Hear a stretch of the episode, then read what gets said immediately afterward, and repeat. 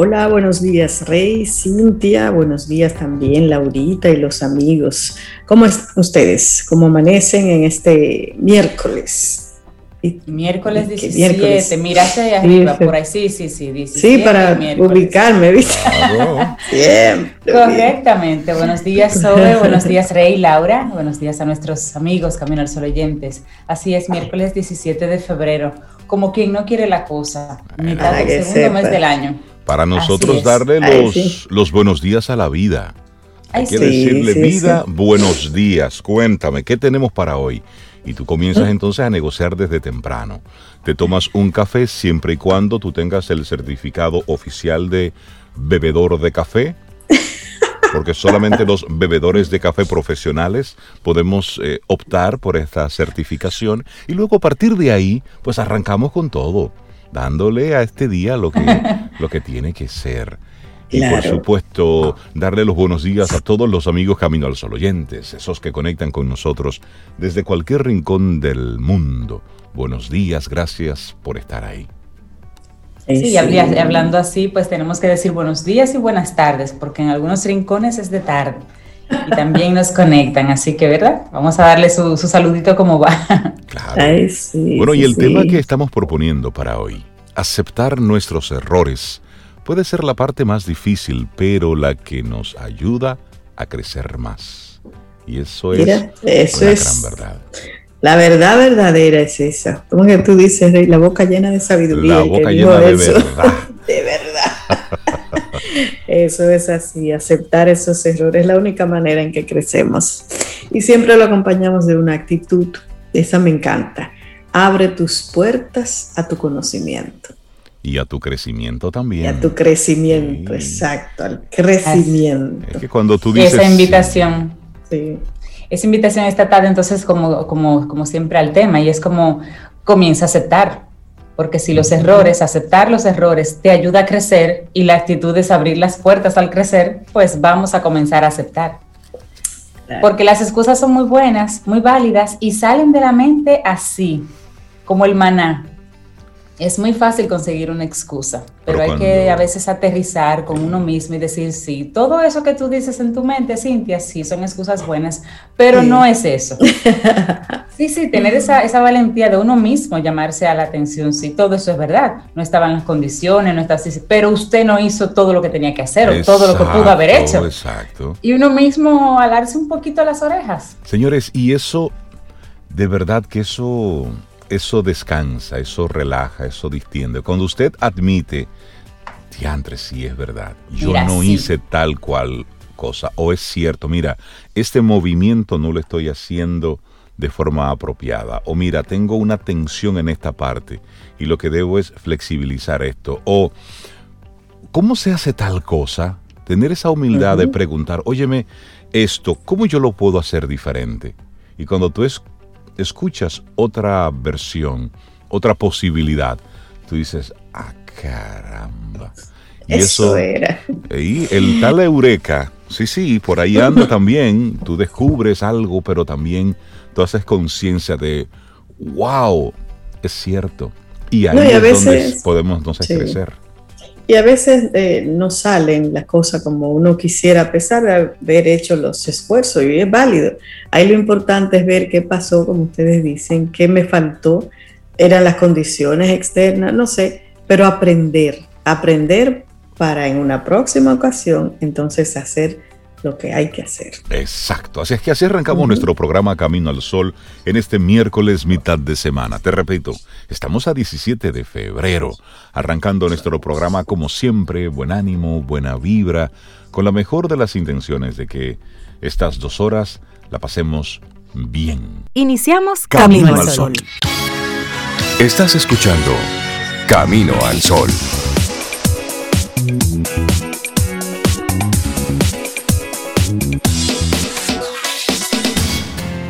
En Camino al Sol, la reflexión del día.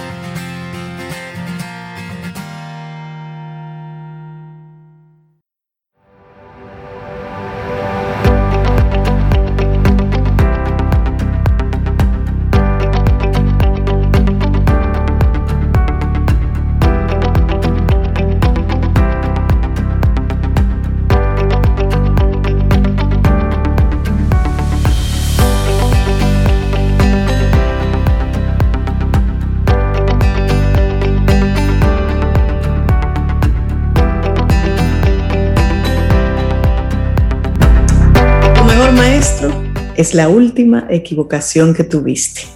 Una frase de Ralph Nader. Seguimos avanzando en este camino al sol a través de estación 97.7 FM y te vamos entonces a compartir temprano lo que es nuestra reflexión para este día. ¿Por qué hay personas que no aprenden de sus errores? Me gusta tu tono, Rey. Me gusta tu tono, Rey. ¿Por qué no aprenden? qué? es lo que pasa? Y una y otra vez, y cometen el mismo error. Exactamente. Bueno, Rey, es que no todo el mundo es capaz de aprender de sus errores. Según nos explica la ciencia, algo así podría deberse a la falta de dos emociones, la vergüenza y la culpa. No obstante, hay más factores igual de llamativos que vamos a estar compartiendo en este momento acá en Camino al Sol. Hay personas que no aprenden, definitivamente no aprenden de sus errores. Y son esas que no solo tropiezan una y diez veces con la misma piedra, sino que además se abrazan, se encariñan con ella y la cargan sobre sus espaldas. Asimismo, es fácil pensar que este tipo de perfil evidencia poco más que una especie de ceguera ante la experiencia, una torpeza cognitiva o inmadurez emocional que les hace incurrir en unos fallos que para los demás son obvios. Ahora bien, todos somos hábiles a la hora de ver la paja en el ojo ajeno, pero vamos a admitirlo, ¿Quién no ha caído dos o tres veces en el mismo error? Es muy fácil, por ejemplo, derivar en el mismo tipo de relación de pareja una y otra vez, abrazándose a esos lazos que duelen y que nos dejan secuelas. También es común empeñarnos en ciertas metas que son imposibles, esas que solo nos han traído fracasos tras fracasos. Eso es tener, ser terco en ocasiones sí. ¿Es ingenuidad? Tal vez. De hecho, vale la pena recordar el modo en que definió Benjamin Franklin la estupidez humana. Hacer lo mismo una y otra vez es esperar resultados diferentes. y nada es, nada nada es tan necesario para cada uno de nosotros como asumir esa estupidez. es decir, y, es decir, sobre detectar el error, aprender de él e iniciar entonces esos comportamientos alternativos para qué? Para avanzar, para crecer, mejorar en todos los sentidos posibles.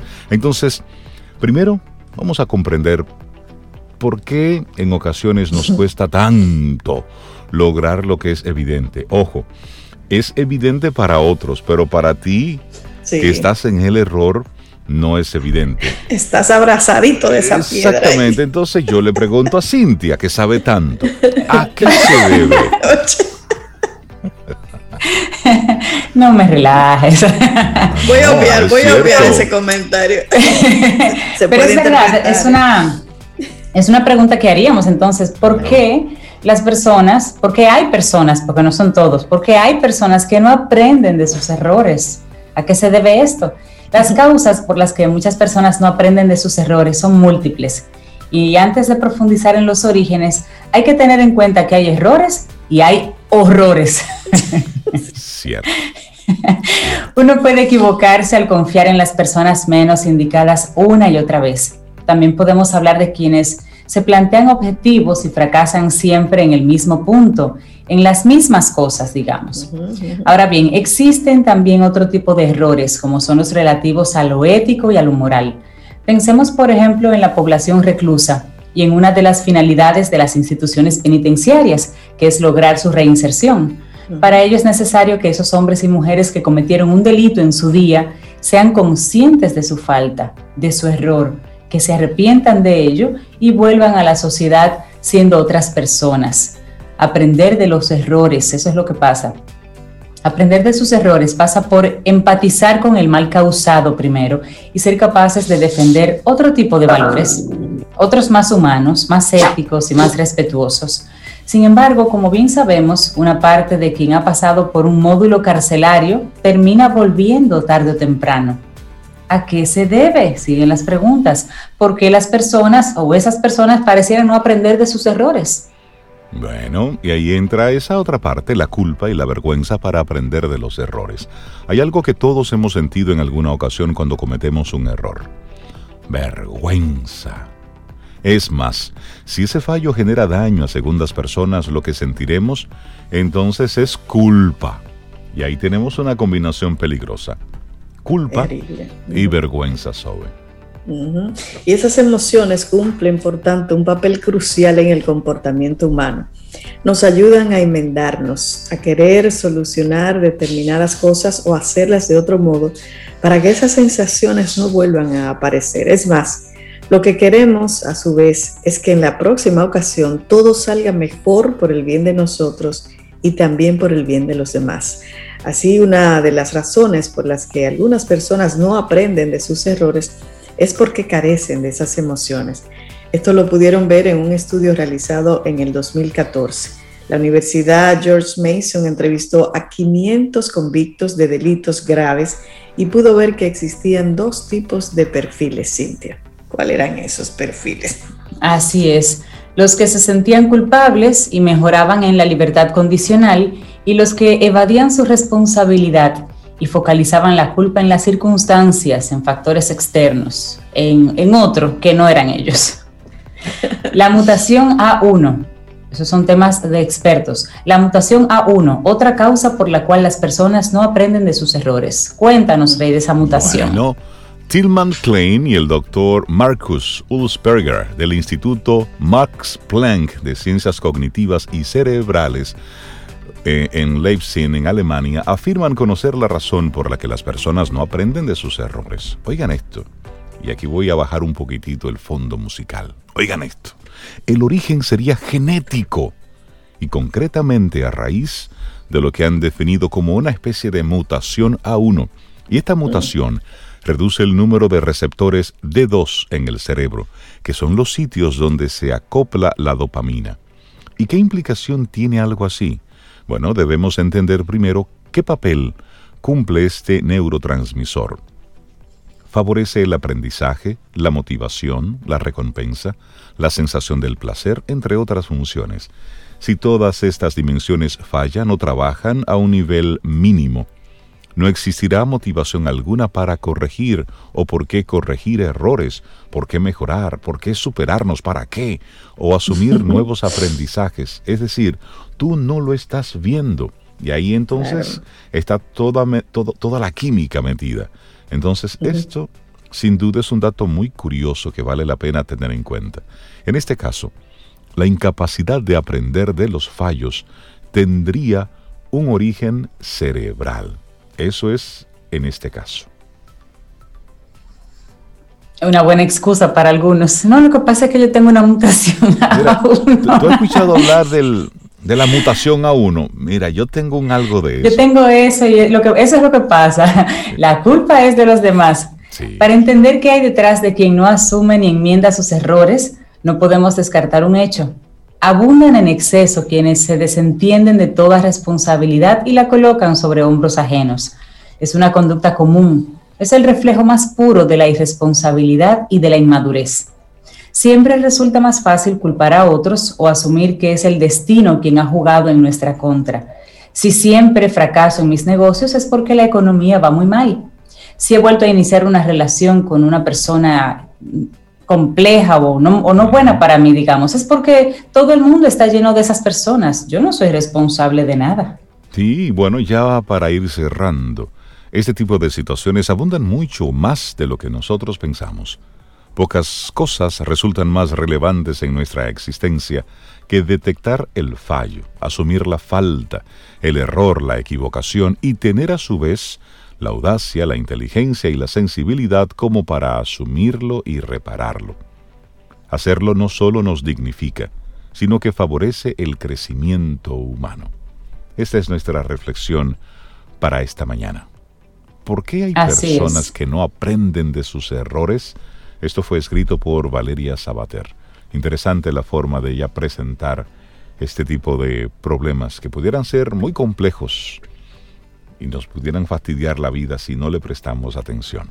Sí, datos curiosos como este de la mutación A1, pues nos ponen a nosotros en perspectiva de lo que pudiera estar sucediendo también con algunas personas. Así Para, más que nada para empatía, para entender. Ten un buen día, un buen despertar. Hola. Esto es Camino al Sol. Camino al Sol.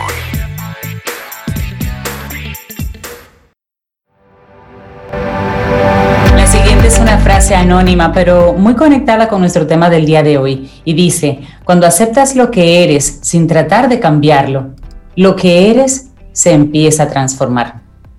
Lo que ves es... Solito, solito, solito. 7.47 minutos, vamos avanzando. Esto es Camino al Sol a través de estación 97.7 FM.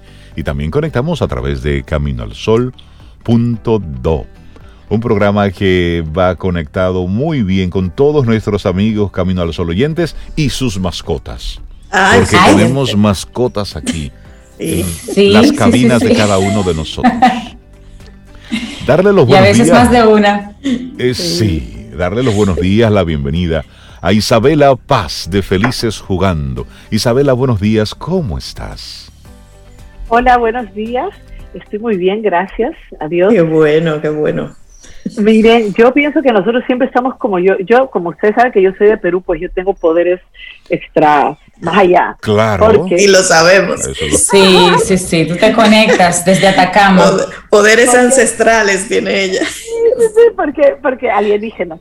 Porque que Cintia lea otra vez esa frase, porque yo traigo un tema a ver, léela, por favor, la última que leí. Claro, claro, dice, textualmente leo, cuando aceptas lo que eres sin tratar de cambiarlo, lo que eres se empieza a transformar. Ok, bueno, increíble, es como si hubiéramos estado alineados. El título de hoy es Rabietas y Dramas, la frustración para crecer. Hmm. Óyeme, fíjate que, claro, porque nosotros, o sea, la frustración es una emoción sana Fíjate lo que dice, es como si, si yo le hubiera dicho, lee esto antes de mi, de mi tema. Estamos conectadas, Isabela. Porque mira lo que dice la frase, que al final eso, vivir eso y aceptar eso, te transforma a ti. Entonces, ¿qué pasa? Que en el mundo infantil nosotros no toleramos la frustración que viven los niños. Lo primero es entender que la frustración es sana porque precisamente es una emoción potente que nos permite hacer frente a una situación en la cual no podemos lograr lo que queremos, no podemos obtener lo que queremos. Es decir, que la frustración nos ayuda a transformarnos a través de la situación. ¿Entiendes? Atravesar y transitar la frustración de no poder hacer lo que uno quiere o de no poder, o que las cosas no sean como yo quiero, a la larga, ese, en esa, esa frustración me va a ayudar finalmente a crecer, a sobrepasar esa oposición que tengo de que las cosas no son como yo, esa resistencia, y finalmente a transformarme. Señores, pero eso es lo que es una rabieta y un drama de los niños pequeños, pero no lo entendemos, porque cuando se trata del mundo infantil, nuestra mirada adultocéntrica, nuestra mirada tan eh, eh, separada de la niñez, pues no tolera esa emoción, ¿no? Entonces es importante. Em, yo he tenido últimamente muchos padres, muchas madres que me llaman con niños pequeños, digamos, dos, tres, uno, cuatro, cinco.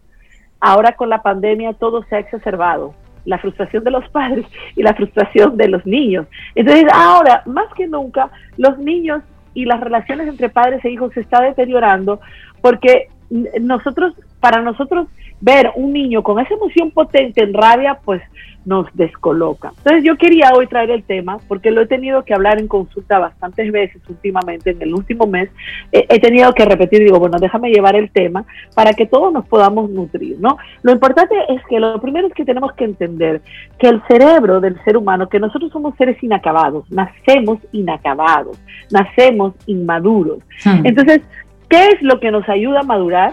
Son las experiencias con el entorno, pero sobre todo el afecto, el amor, la presencia, lo que hablábamos en la última sesión, eso es lo que nos ayuda a madurar, es la relación afectiva de papá y mamá que nos ayuda a madurar. Entonces, ¿qué quiere decir que el cerebro es inmaduro? Pues que la parte lóbulo frontal, que es la, la, última parte del cerebro que recubre todo el cerebro, esa es la parte de la planificación, del distanciamiento de las emociones, es decir, llega la emoción y yo soy capaz de evaluar la situación y de decidir qué voy a hacer. Por ejemplo, yo siempre pongo esto como ejemplo. A mí me, en el tráfico, que es lo que más dispara el cerebro primitivo de los adultos, te hacen un corte pastelito, como dicen aquí, se te meten, te cierran. Y bueno, tú tienes dos opciones, ¿no? O bajas la ventana y le pegas un insulto, o tú lo, ese sería el modo primitivo, ese es el modo reactivo del cerebro. O tú evalúas y dices, va ¿por qué? ¿Por qué yo me voy a dañar mi día, mi mañana? O sea, ignoras porque eso no tiene que ver contigo, eso le pertenece al otro que es agresivo en su manejo. Eso sería la función del lóbulo frontal del cerebro, de la parte frontal del cerebro, que madura a los 7 años. Y perdón, el cerebro viene a madurar hacia los 25, 27 y algunos estudios dicen que seguimos en maduración. Entonces, hay que entender que cuando un niño vive una emoción, un niño pequeño, o sea, lo primero que está invadido de las emociones. Es decir, las emociones son superlativas, ¿no? Entonces, si el niño pequeño que al principio todo le era dado cuando estaba, cuando era bebé, pues a todo nosotros nos tenemos que ajustar, eh, digamos que no había frustración, ¿ok? En el, eh, cuando era bebé. Pero de pronto el niño empieza a moverse, empieza a caminar, eh, empieza y se empieza a topar con la realidad que se le impone, y la realidad es el no, porque no podemos hacer todo lo que queremos. Entonces ahí va a surgir ya el no del adulto, la realidad que se impone frente a un niño o una niña con un cerebro inmaduro que está pensado para ser impulsivo o impulsiva. Es decir, los niños solamente hacen lo que quieren porque no pueden evaluar la situación, no pueden decir, espérate. Ustedes se acuerdan el famoso test del marshmallow, yo siempre lo traigo porque es algo que evidenció que los niños de cuatro años le ponen unos marshmallows y el evaluador le dice, yo voy a venir en tres minutos, si tú te lo comiste, no tienes ningún premio, pero si no te lo comes, yo te traigo otro y te vas a comer dos, si aguantas y demoras la espera. Ok, está claro que los otros, los niños pequeños, no pueden demorar la espera, son, son impulsivos al nacer.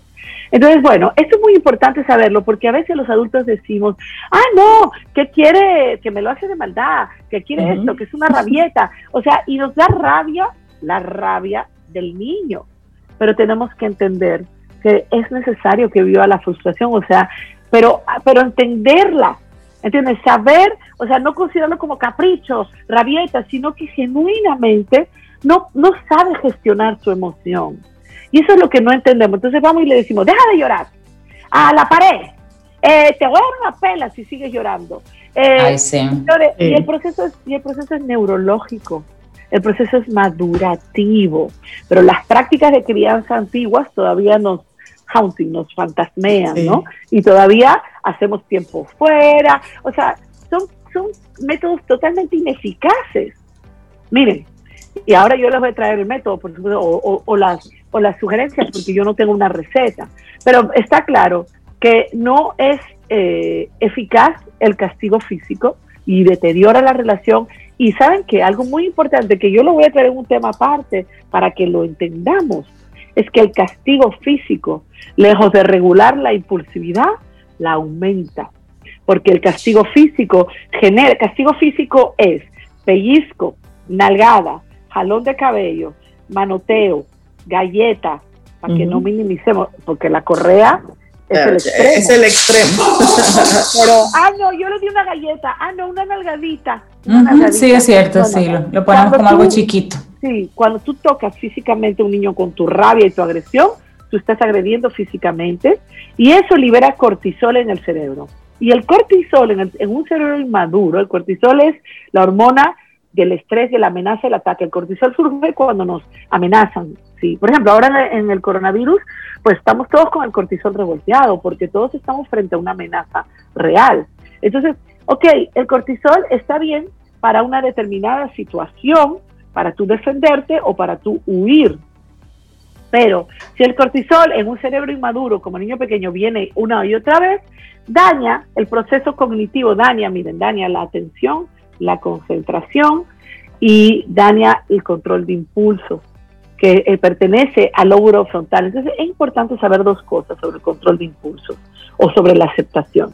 Lo primero es, señores, nosotros los adultos también nosotros nos frustramos por no tener lo que queremos. O sea, una de las grandes frustraciones del ser humano es la obstinación. O sea, el que yo quiero lo que yo quiero y no lo puedo tener. Entonces yo... En el momento que lo quiero, es rápido. Exactamente. Entonces, si eso lo hacemos adultos, grandes, mayores, ¿por qué no lo podemos entender en la vida de un niño pequeño que su cerebro no está maduro? El libro, el niño o la niña no se controla no porque no quiere, sino porque neurológicamente no puede. Pero una vez que hayamos grabado eso, que el asunto es una cuestión de maduración, nuestra actitud va a cambiar. Porque no es ahora, no estoy promoviendo que le permitamos ser, al contrario, la frustración es necesaria para crecer. El que no viva la frustración debilita al niño. Padres permisivos, padres que no pongan límites, padres o madres. O sea, son, es una debilidad.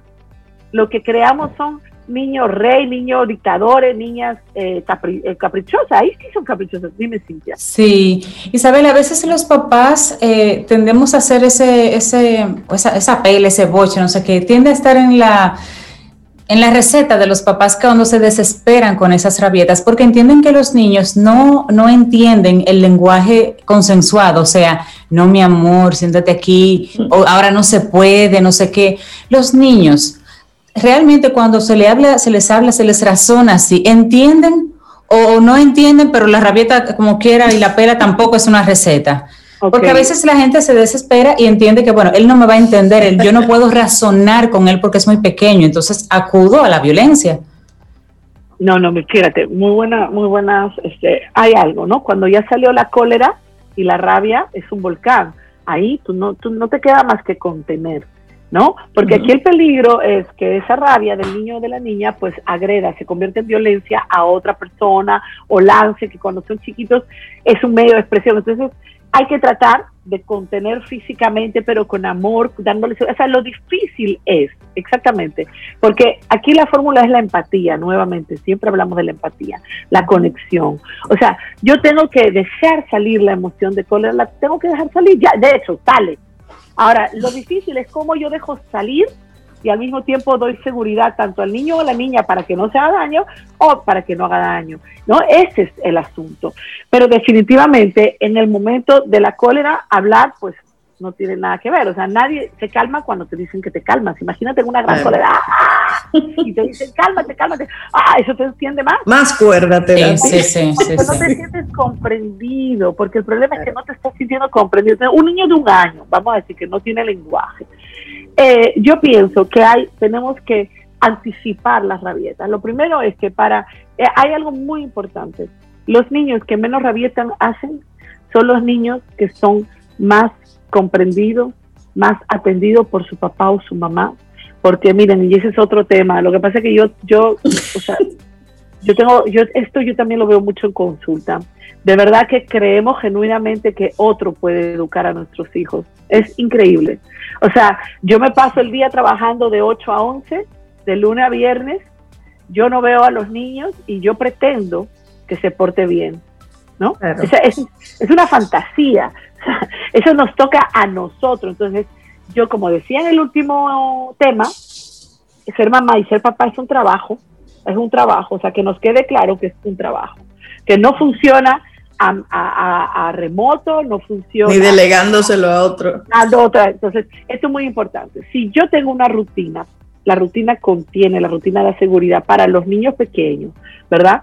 Ya sabe, por ejemplo, el típico libro para que la rutina de dormir el niño el niño y la niña van a, acceder más fácil a que se les lea una sola vez el libro si saben que mañana viene otra vez la lectura. ¿Me entiendes? O sea, la rutina da seguridad porque el, y ayuda a contener la frustración y la inmediatez, porque okay, yo renuncio a que tú me leas otro libro porque yo sé que mañana tú vuelves a leerme otro libro. ¿Me entiendes? Nosotros pensamos que, los niños tienen que, que, ya, que obligados tienen que ser pacientes, pero nosotros tenemos que darle la rutina. Otra cosa que ayuda a, los niños a gestionar mejor sus emociones, al final estamos hablando de gestión emocional, ¿eh? es, es que yo pueda ser empático y me ajuste y esté presente.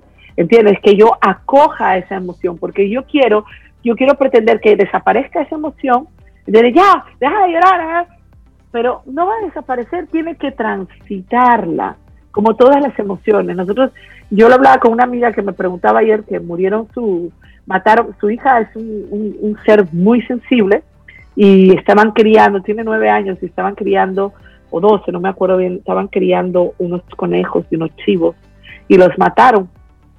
Evidentemente los crían para comer, pero parece que entró un perro y los mató. Y ella me decía, ¿le digo la verdad? No le digo la verdad. Ella estaba en decirle la verdad, pero el entorno inmediato de ella, papá, mamá, familia, no le digas, dile que cualquier cosa. Pero ¿por qué queremos?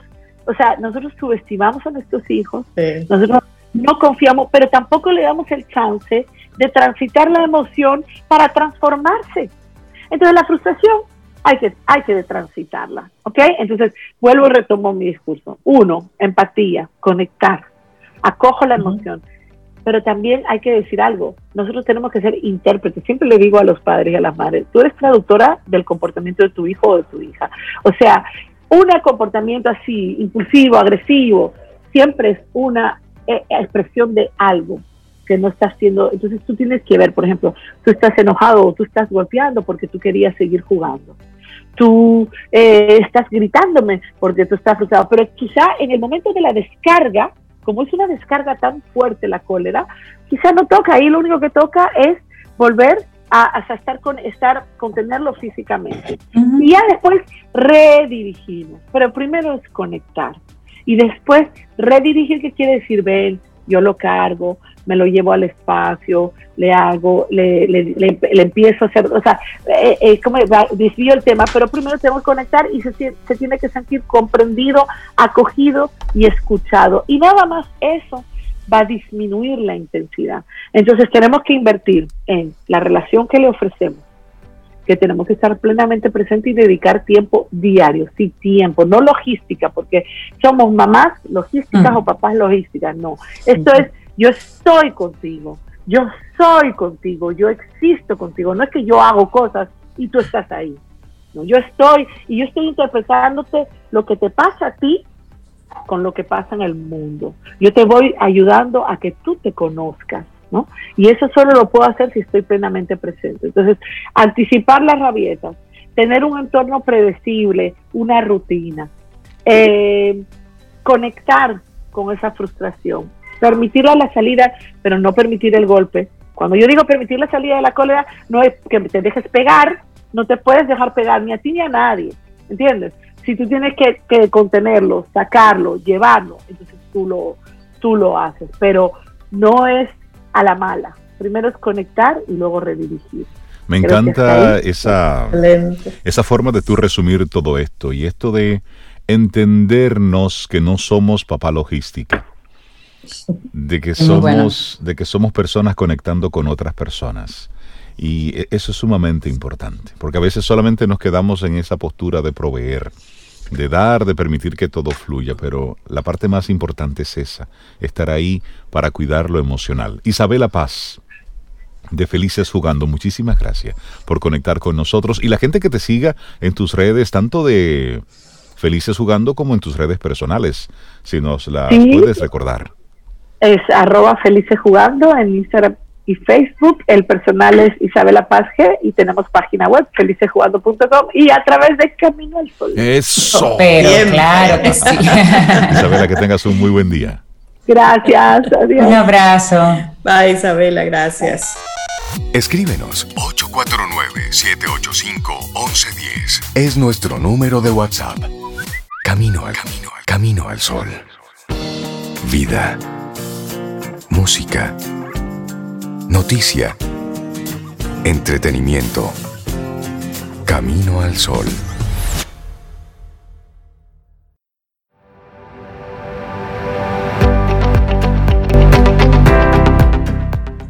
Acepta, luego actúa. Cualquiera que sea el momento presente, acéptalo como si lo hubieras elegido. Siempre trabaja en eso, no contra eso. Eckhart Tolle 8, 12 minutos, vamos avanzando. Esto es Camino al Sol a través de estación 97.7 FM y también conecta con nosotros a través de caminoalsol.do. Muchísimas gracias por estar ahí. Y nosotros muy contentos de recibir a María Eugenia Ríos Lamas de Nueva Acrópolis para que le dé ese toque de filosofía a la vida que, que también nos cae. María Eugenia, ¿cómo estás? Buenos días.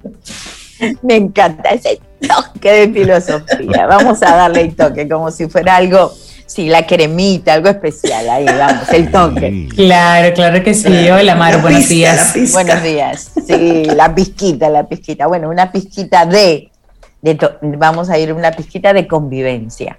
El arte de la convivencia. Bueno, pues ya yo empiezo con un título así, un grito ancestral a la manera de las sagas. ¿Qué les parece? Mi grito ancestral va a decir se impone la convivencia, se impone este arte de aprender a vivir y a dejar vivir. Sobre todo. sobre todo. Yo sabía que Sobe no iba a dejar pasar ese. No, pero, pero las dos, las dos, porque hay gente que no vive, pero tampoco deja vivir. En buen dominicano sería ni lava ni presta la batea. Exactamente. Bueno, empezamos entonces, yo con mi grito ancestral sigue, sigue todavía. Hay que guardar la unión, porque hablamos de unión, hablamos de amistad, de solidaridad, de todas esas cosas, pero a veces a mí me parece un poco frágil y se queda a veces en palabras. Y es frágil porque falta consistencia y más eh, creo que nos hemos dado cuenta, muchas cosas se han revelado en estos momentos históricos desde antes no había convivencia y ahora no, se ha revelado que hay una necesidad mayor en esa convivencia. Entonces, es imprescindible para poder vivir tranquilos, para poder, poder vivir en sociedad, en familia, en los centros laborales, mejor dicho, para poder vivir en general eh, es necesaria la convivencia. Entonces le he llamado el arte, ¿por qué? Primero que no se encuentra una definición exacta de convivencia ni en latín. No hay en las diferentes lenguas eh, cómo se define convivencia, porque la separan el prefijo con vivir. Convivir. Entonces, esto ya nos da una idea. Entonces, alguien que realmente sabe convivir es que ha tenido que aprender a vivir. A vivir consigo mismo, ¿eh? ya viene la convivencia, vivir consigo mismo y sobre todo también a, a defender sus propias convicciones, respetando que no es la verdad absoluta, que hay otras ideas, por supuesto, pero aprender a defender sus propias convicciones. O sea que el que tiene convicciones sabe convivir porque tiene mm. más experiencia. Miren, estuve buscando, indagando todo esto para poder llegar a una, una definición exacta, porque vemos, a ver, ejemplo sencillo, al menor incidente, al menor inconveniencia, en un momento de que estamos en el trabajo, se quiebran las relaciones por lucha de poder, se quiebran las relaciones porque no estamos de acuerdo en algún proyecto, hay a veces, no sé, rencillas de hasta de personalidad, de estilos, de personalidad. Entonces vemos que la famosa, el famoso trabajo en equipo, sinergia, se cae.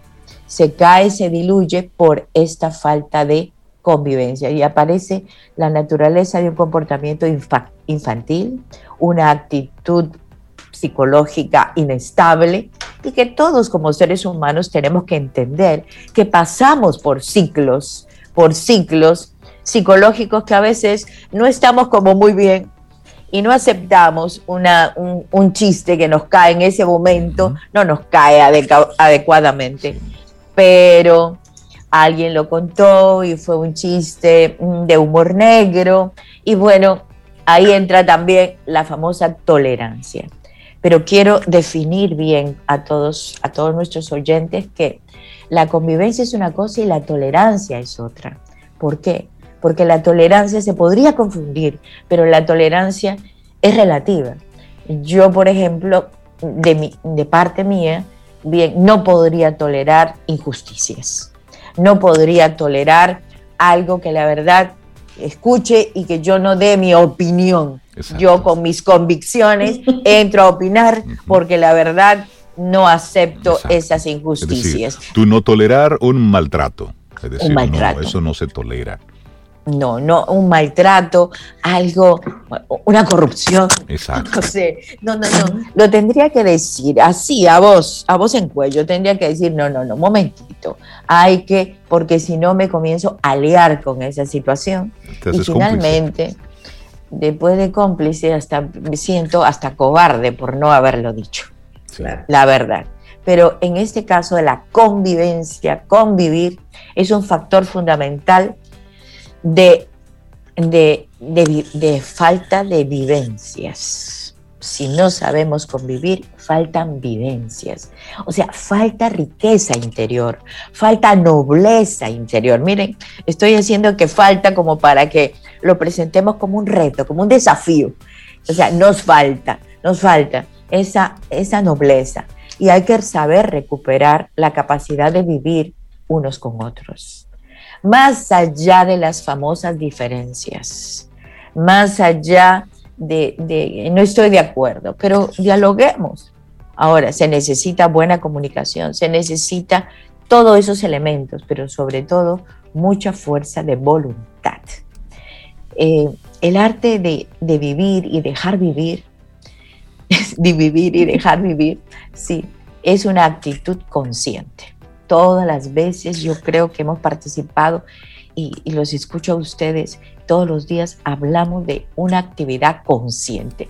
Tiene que ser consciente.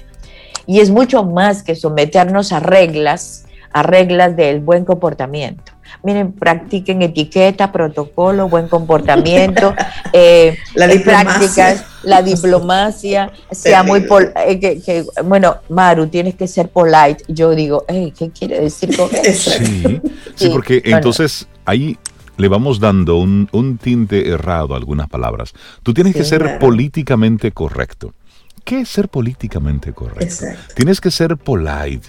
Es decir, tengo que simplemente guardar las apariencias, tener, ser hipócrita, decir. Callar tus verdades. Incoherente contigo, claro. claro. Ahí, ahí está la frase que también que grito. Bueno, no hay nada superior a la verdad. No hay nada superior a la verdad. Entonces, es otro grito ancestral que estoy ahora. Me he, levantado tipo saga. estoy viviendo mi saga. Entonces, cada uno eh, se tiene que eh, poner ¿cómo se dice?, eh, de unir, de unión a los demás, comprender a los demás, pero no es de palabra, no es de simplemente hablarlo.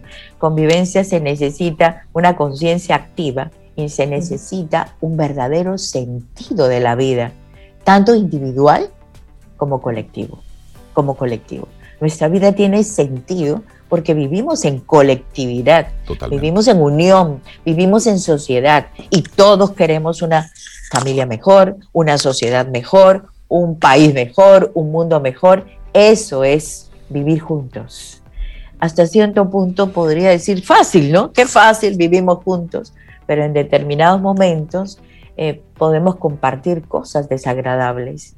Ahí vienen las pruebas, los retos, los desafíos, cosas desagradables, eh, divertidas también y cosas que chocan pero cómo tenemos la capacidad, la conciencia para poder ver los puntos de unión y no las cosas que nos separan. Siempre viendo las cosas que nos separan en lugar de colocar los puntos que nos unen.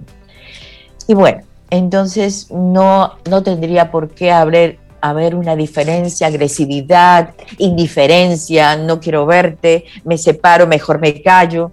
Bueno, no tendría que haber esas actitudes infantiles, totalmente infantiles. Hay que distinguir que no es lo mismo estar juntos que vivir en unión. Vivir en unión, vivir en comunidad. Ahora se hablan de comunidades, sí se hablan de comunidades, pero cuando empieza alguna diferencia en esa comunidad, se diluye la comunidad. Sí, porque cuando está todo bien, cuando todos estamos de acuerdo, es chévere. Muchas flores. Claro. No hay que ser de comunidades que todos tenemos un común, pero, pero no piensan en que esto, tenemos esa, comunidad y ese pensamiento común en lo importante, pero cada quien debería conservar su particularidad y como, se dice, como dice Rey, si alguien saca su particularidad y se sale del común error ya esta persona va a dañar el grupo. Terror, terror. Claro, claro. Aparte, la particularidad es necesaria. Por supuesto. Porque ahí justamente se mide la convivencia. Si es la particularidad, las diferencias, los toques, los colores que ponen. Yo soy un poco romántica, pero los colores que cada quien coloca a esta obra de arte, que es el arte de vivir. Entonces, la unión es un factor esencial en la convivencia. El arte de vivir tal vez sea uno de los más difíciles, más difíciles. En primer lugar, la capacidad de saber vivir con uno mismo, de, tener riqueza interior, de tener alimento interno, es fundamental, alimento y nobleza. El respeto a su individualidad, el respeto a sí mismo, también hace que permita respetar al otro, que permita comprender al otro en principio, quien no tiene vivencias profundas, tengo que decirlo, quienes se quedan en la superficialidad, en los aparentar, no, no, no, no puede convivir.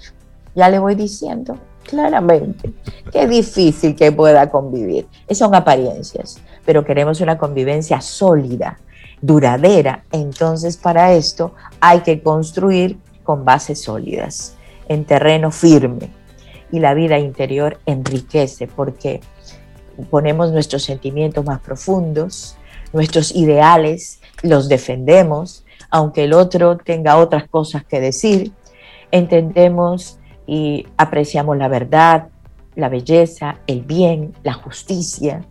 Bueno, la vida interior es un tesoro que aumenta día a día. Todos los días tenemos que medir nuestro termómetro de vida interior y que nadie nos puede arrebatar porque eso es lo que nos permite convivir con los demás. Un arte maravilloso que permite tolerancia, permite una buena comunicación, permite los conflictos sanamente resueltos después y así para, para poder cerrar esto, bien, todos aspiramos a un mundo mejor en el cual podamos vivir plenamente en unión. En el arte de vivir y dejar vivir es el arte de saber vivir a pesar de las dificultades. Y saber vivir en unión con los demás a pesar de las mismas dificultades y de las aparentes diferencias que nos podrían distanciar. Pero todos, la verdad, en unión un arte maravilloso y como dije al principio, para mí es un grito ancestral porque lo necesitamos. Lo veo todos los días, la falta de convivencia y para mí, como para todos los oyentes, pienso que debe ser un reto, un desafío en este nuevo año también aprender a convivir. Totalmente. Bueno, y creo que el COVID-19 nos pone esa necesidad todavía un poquito más como una prioridad de vida. Y eso se aprende en casa, convivir se aprende en casa. Usted pone todas las normas, usted enriquece al ser humano y luego dentro de ese marco él puede ser libre, pero él sabe cuáles son los límites. En muchas culturas lo hacemos al revés. En nombre de la libertad dejamos que haga lo que sea y después lo queremos contener cuando tienen 30 años. Entonces... Eh, hay que aprender de otras culturas que enseñan eso desde pequeño y en eso vuelvo, insisto, Japón tiene oh, mucho, mucho que enseñarnos todavía. Tan chiquititos y se le enseña al ser, a ser un buen ser para la sociedad. Y después usted hace lo que usted quiera, pero ya usted es un ser desarrollado y listo para la convivencia.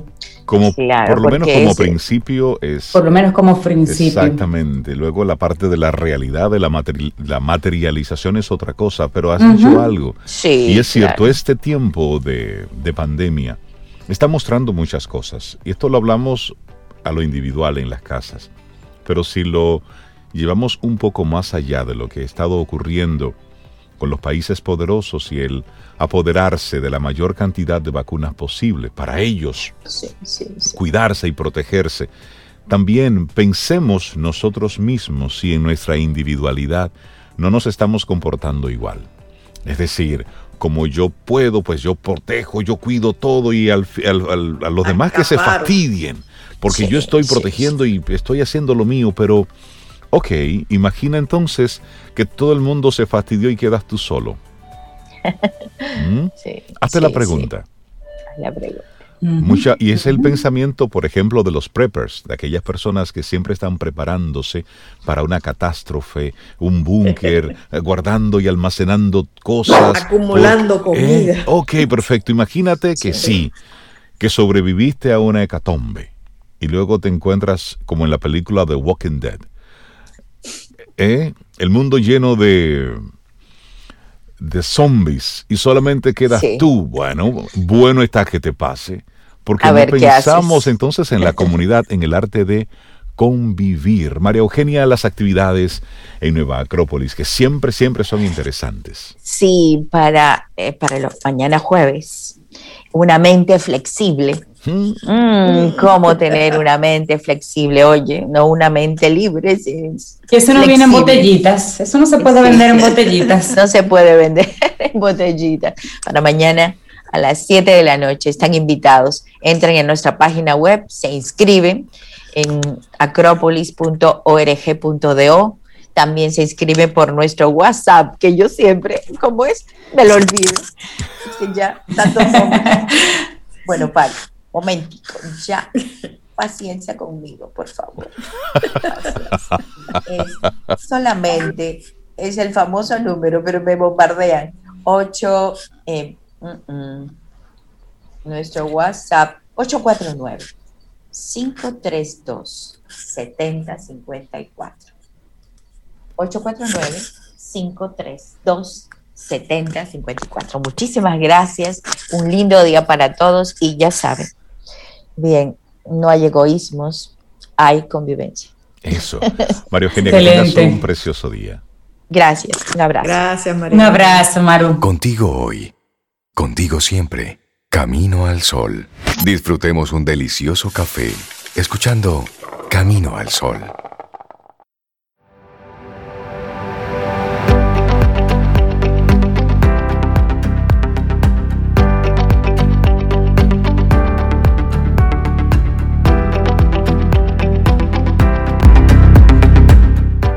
Y uno. Y seguimos conectando con nuestro título, con nuestro tema del día de hoy, aceptar nuestros errores. Recordemos que es la parte más difícil de hacer, pero es la que nos ayuda a crecer. Y nuestra siguiente frase que te compartimos viene de Tim Robbins y dice, no importa cuántos errores cometas o lo lento que sea tu progreso, todavía estás muy por delante de quienes ni siquiera lo intentan. Totalmente. 8.37 minutos, vamos avanzando. Esto es Camino al Sol. Recuerda nuestro número de teléfono de WhatsApp. 849-785-1110. 849-785-1110. Y nuestro correo electrónico hola arroba caminoalsol.do. Sobre Cintia, yo quisiera, no sé, tengo como deseo de escuchar algo sobre la ciencia tras el esfuerzo estratégico. ¿Quién Ay, mira qué coincidencia. Te invitamos a, Camila Hasbun para que te explique eso, que tú lo habías externado ya, Rey. Y Cintia yo busca, busca, pero Camila. Camila, claro. Camila, bueno, pues. Más Qué coincidencia. Qué coincidencia. Hola Camila. Buenos días. Muy bien, gracias a Dios. si las cosas no cayeran así, deseamos algo y no caen así tan tan específica. Tan específico, ¿verdad? Hablemos entonces sobre eso, sobre la ciencia tras el esfuerzo estratégico. Buenísimo, muchísimas gracias por tenerme aquí. La verdad que, me encanta muchísimo este tema y cada vez que, lo estudio yo eh, me gusta conversarlo porque hablamos de esfuerzo, pero no hablamos de estrategia. Hablamos de hacer las cosas, pero no hablamos de, de dirección. Y en una era de inmediatez de la información, poca tolerancia a la frustración, poca perseverancia, nosotros hemos llegado a pensar que lo que nosotros no logramos a la primera, no será posible lograrlo. Y lo que no logramos, nos esforzamos y no logramos, no es posible lograrlo. Sin embargo, eh, aunque nos acostumbramos muy fácil a ser víctimas, nuestro cerebro tiene una naturaleza muy diferente a la víctima a la victimización. El cerebro no se victimiza por naturaleza, no puede victimizarse porque tiene dentro de sí una cultura de cambio, una cultura de reaccionar ante lo que tú mismo, tu ambiente, tu mente le da. Y la verdad que hoy yo vengo a retarlos con mis palabras, como igual yo me reto. Me gusta ah. eso. Yo me reto bastante con esto y yo no vengo a decirles, ustedes eh, o, nuestros oyentes no logran lo que quieren porque no logras lo que quieres porque no te esfuerzas. O todo lo que tú quieres hacer, tú puedes lograrlo. Solo necesitas esfuerzo, tú puedes. Solo tienes que determinarte. La verdad que esas no son mis palabras, porque esas son palabras bien vacías. Muchas veces se dice esas cosas y no se tiene en cuenta el entorno del ser humano, no se tiene en cuenta que realmente el esfuerzo por sí mismo no es suficiente. El tú puedes por sí mismo no es suficiente. Más bien yo vengo a postularles eh, una visión más esperanzadora de, de las metas, de la frustración, de la visión que tenemos sobre los errores, las decisiones, pero sobre todo el esfuerzo con el apellido que le puse, estratégico. Y un esfuerzo estratégico, ¿qué es? Yo lo llamo a un esfuerzo que nosotros sabemos y entendemos dónde dirigirlo, cómo dirigirlo y tener en cuenta qué podemos controlar de nuestro ambiente y qué cosas, por más esfuerzo que hagamos, nunca vamos a poder controlar. Saber dónde, saber cómo y tener en cuenta qué podemos controlar y qué no. Entonces, esfuerzo como acción no es lo único que necesitamos. este saber dónde, el cómo y tener en cuenta implican eh, que vayamos directamente a la mente. Es decir, que fuera de ser una acción, el cerebro viene siendo una transformación, la palabra esfuerzo y la conducta de esfuerzo viene y tiene que empezar desde una transformación de la mentalidad, desde una mente que sabe dónde dirigirlo, cómo dirigirlo y saber que tiene en cuenta que puede controlar y que no. O sea que el esfuerzo empieza en la mente y no en la acción. Y por eso muchas veces nos frustramos en el camino. Porque, porque vemos el esfuerzo como una conducta, pero realmente la conducta es principio de un principio de la mente, valga la redundancia. Todo pasa arriba, todo pasa adentro, ahí, en la loca de la casa. Si no sucede ahí, por más que te muevas, pues no vas materializando las cosas, ¿cierto? Así mismo es. Entonces, eso es lo primero que quiero plantar aquí. El esfuerzo comienza en la mente y nuestra mente, nuestra forma de pensar, nuestra forma de ver la vida, la frustración, los errores, tiene que cambiar. La perspectiva sobre nosotros mismos tiene que cambiar, sobre el cumplimiento de metas, sobre cómo veo lo externo. Y les doy tres principios fundamentales que tenemos o pudiéramos tener en cuenta para comenzar a pensar en esfuerzo, pero en un esfuerzo que sea más estratégico. Primero tenemos que entender que el, cerebro que tenemos, todos tenemos el mismo cerebro, funciona a nuestro favor. La diferencia es que algunos le han quitado el plástico, otros no. Algunos están ah, conectados, otros no. Algunos le faltan unos tornillos, otros le sobran, algo así, ¿verdad? Algunos lo tienen flojo. Eh, Nosotros estamos en todos los anteriores. están así. En esencia, en esencia, sí, tenemos, gracias, gracias a Dios, tenemos todos el mismo, pero muy, muy buena aclaración. Rey, totalmente. pero todos, incluso los que les faltan tornillos y les todavía tienen el plástico puesto, todavía todos esos funcionan a nuestro favor. Claro. Es el cambio de Hay cerebro. hay cerebro, todavía hay cerebro, mientras estemos vivos. El cambio de mentalidad nos va a empujar a lo que queremos lograr. Entonces, este principio es importante. Tu biología no está contra ti. Y por tanto, tú no puedes victimizarte en ella. No, que yo nací así. No, que yo soy así. No, que a mí me enseñaron a ser así. Eso es victimizarse y acomodarse. No, que yo tengo una mutación a uno. Exacto. Exactamente. Exactamente. Entre la mente eh, realmente es la mente que forma eh, la materia física de nuestro cerebro, cambia la realidad física del cerebro. Nuestros pensamientos, por ejemplo, están compuestos de conexiones entre neuronas, neuronas que se conectan entre sí. Y entre más fuerte sea esa creencia y ese pensamiento, más fuertes es la conexión entre esas neuronas. ¿Qué pasa? Más fuertes y más difíciles de derribarlo. Cada vez que nosotros alimentamos los mismos pensamientos, la misma visión del error, la misma perspectiva de nosotros mismos, cada vez que nosotros eh, le damos alimento a eso, nos, nuestro cerebro, nuestras conexiones se hacen más resistentes al cambio. Cada vez que nos acomodamos y decimos, yo nací así, yo soy así. De esta forma yo te voy a responder. todos los Ramírez somos así.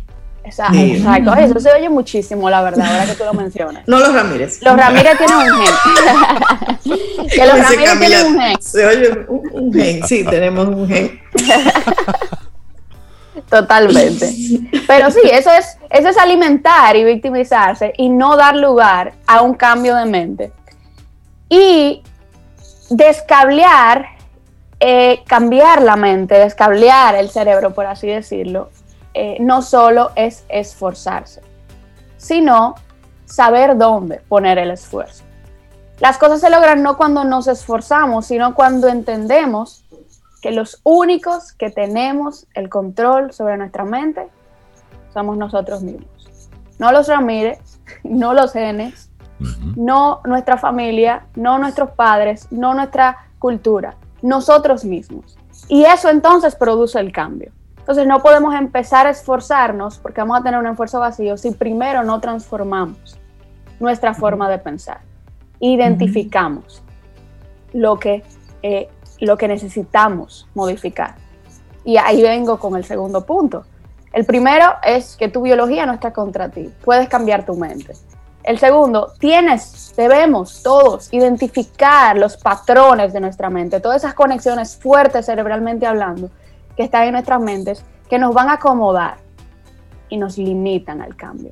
Todo lo que nos victimiza, todo lo que nos lleva a autocompasión, todo lo que nos lleva a acomodarnos, nos limita al cambio. Pone algo frente a nosotros y nos dice, no importa cuánto esfuerzo cometas o hagas, eh, no vas a avanzar. Entonces, ¿cómo lo identificamos? Entonces hace con muchas preguntas de reflexión y yo solo voy a mencionar algunas que pueden hacerse. ¿Qué piensas sobre ti mismo? ¿Qué piensas sobre ti mismo y sobre los demás? ¿Cuál es tu concepto que tienes sobre los demás y sobre ti? ¿Cuál es tu perspectiva del error? ¿Cómo ves? ¿Qué significa el error, los errores para ti? La perspectiva de los retos. ¿Cómo ves la adversidad? Y esta mentalidad, la verdad, se va construyendo desde que nacemos y se va reforzando eh, de una forma funcional, pero de otra forma también no tan funcional. Y eso va a limitar bastante el cambio. ¿Qué respuestas demos a esas preguntas? Ahora, si lo vamos a descablear, si lo vamos a cambiar, eh, si lo vamos a modificar intencionalmente, para lograr nuestras metas, para lograr lo que queremos, debemos identificarlo. No podemos ir por la vida sin ser reflexivos, sin detenernos verdaderamente a, a pensar y decir, wow, nunca me había dado cuenta que el error para mí es una forma de decirme a mí mismo que yo no valgo nada. Pero eso es un error, valga la redundancia. Claro. Porque ese concepto del error limita mi cambio, porque todo lo que hago entonces va a, deconstruir el ser.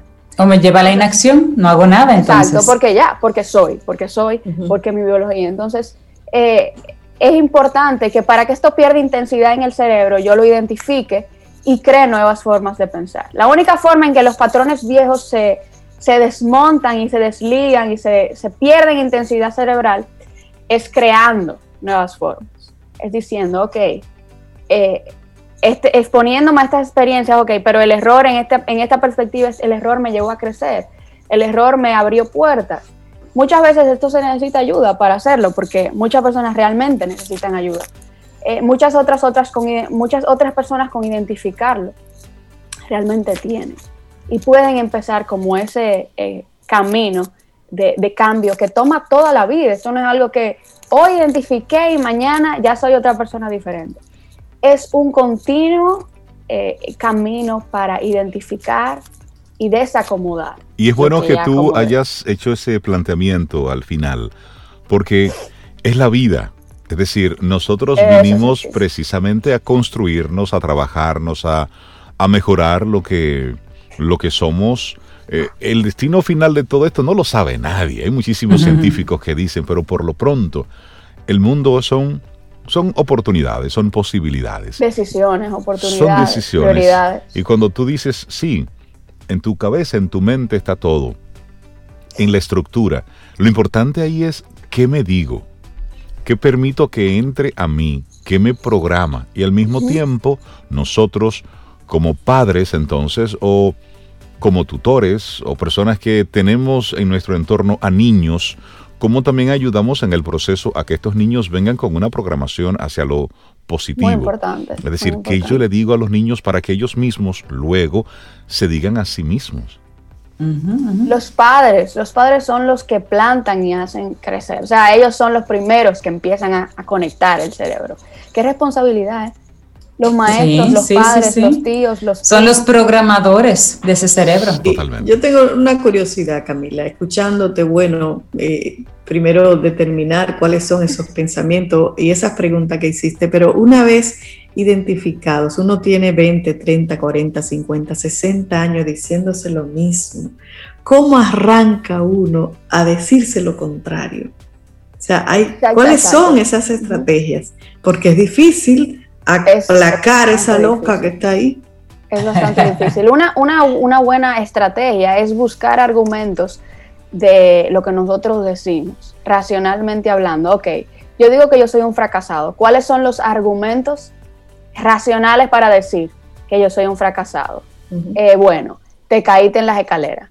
Pero ¿cuántas personas se caen en la escalera? ¿Por qué entonces Juan, que se cayó en la escalera, no es un fracasado y yo sí soy un fracasado? Comenzar a, racionalizar. ¿Qué pasa? Esto muchas veces conlleva mucho esfuerzo cognitivo. Y muchas veces hay patrones que solo se cambian con el método científico, es decir, con procesos terapéuticos, y muchas veces se resiste a ellos. Pero realmente, como psicóloga, yo tengo siempre, o sea, yo, yo trato de como no llegar ahí, pero siempre llego ahí, porque al final los únicos que podemos cambiar nuestra mente somos nosotros, nosotros, pero muchas veces eso es difícil. Y tenemos que llegar a esos procesos, aunque sea de forma breve, para que nos den las herramientas prácticas y, de manera inmediata podamos empezar a trabajar en esa estrategia. Pero ¿qué hacemos? Eso conlleva mucho trabajo. Nos acomodamos y nos autoutilizamos. Yo tengo 60 años pensando así, nadie va a cambiar mi forma de pensar. Esta forma de pensar me ha ayudado a esto, me ha dado ventajas, pero ¿cuáles son las desventajas? ¿A quién has? A lo mejor si hubieses pensado diferente, pudiese estar en otro momento, en mm, quizás más lejos. Camila Jasón, este tema nos encanta y me, gusta mucho el enfoque que le, has dado en el día de hoy. Y creo que es muy válida la invitación para todos nosotros y nuestros amigos Camino a los oyentes. ¿Qué nos decimos? ¿Cómo nos hablamos? ¿Cuáles son esas programaciones que tenemos instaladas? Entonces, tomando en cuenta lo que dice Camila, ¿qué tal si nosotros nos hacemos un juicio a nosotros mismos? Exacto. Entonces nos atacamos y nos defendemos al mismo tiempo y somos nuestros mismos jueces. Para ver realmente meterle razón a la forma en como nosotros pensamos. La importancia de tener una estrategia también es muy importante. ¿Por qué lo quiero? ¿Qué gano con esto? Este es el esfuerzo estratégico. ¿Qué necesito para lograrlo? ¿Qué controlo? ¿Qué no? Entonces, el cerebro se tiene que organizar para crear esos impulsos. Necesitamos saber dónde vamos. Con esto cierro. La perseverancia en sí misma no nos llevará donde nosotros queremos. Necesitamos una dirección. Y un principio fundamental para perseverar es saber qué hacer cuando el entusiasmo se va. Y esto es mm. lo que empieza en la mente. Ah, Camila. Buenísimo ese tema. Buenísimo el tema que nos comparte. Psicóloga clínica con un máster en neurociencias y educación por la Columbia University. Nos ha acompañado en el día de hoy. Que tengas un excelente día. Y dice un muy buen tema. nuestra productora, vamos a hacer una segunda parte. Sí, Usted dueña de esto. Estos son temas que, que, hay que seguirlos profundizando. Sí, sobre todo que Camila sobre todo ha mencionado que le quita un poco el peso a la o la responsabilidad al psicólogo que acompaña a una persona. A la veces la gente piensa que el psicólogo es el mago y el psicólogo te acompaña, pero si tú no, haces el ejercicio tú mentalmente y ya asumas el compromiso, eso no va a cambiar. Me encantó esa, esa, esa, esa aclaración que hiciste. Gracias Camila. Gracias a ustedes. Y esperamos que hayas disfrutado del contenido del día de hoy. Recuerda nuestras vías para mantenernos en contacto. Hola arroba caminoalsol.do. Visita nuestra web y amplía más de nuestro contenido. Caminoalsol.do. Hasta, una, próxima, edición. Y pásala bien.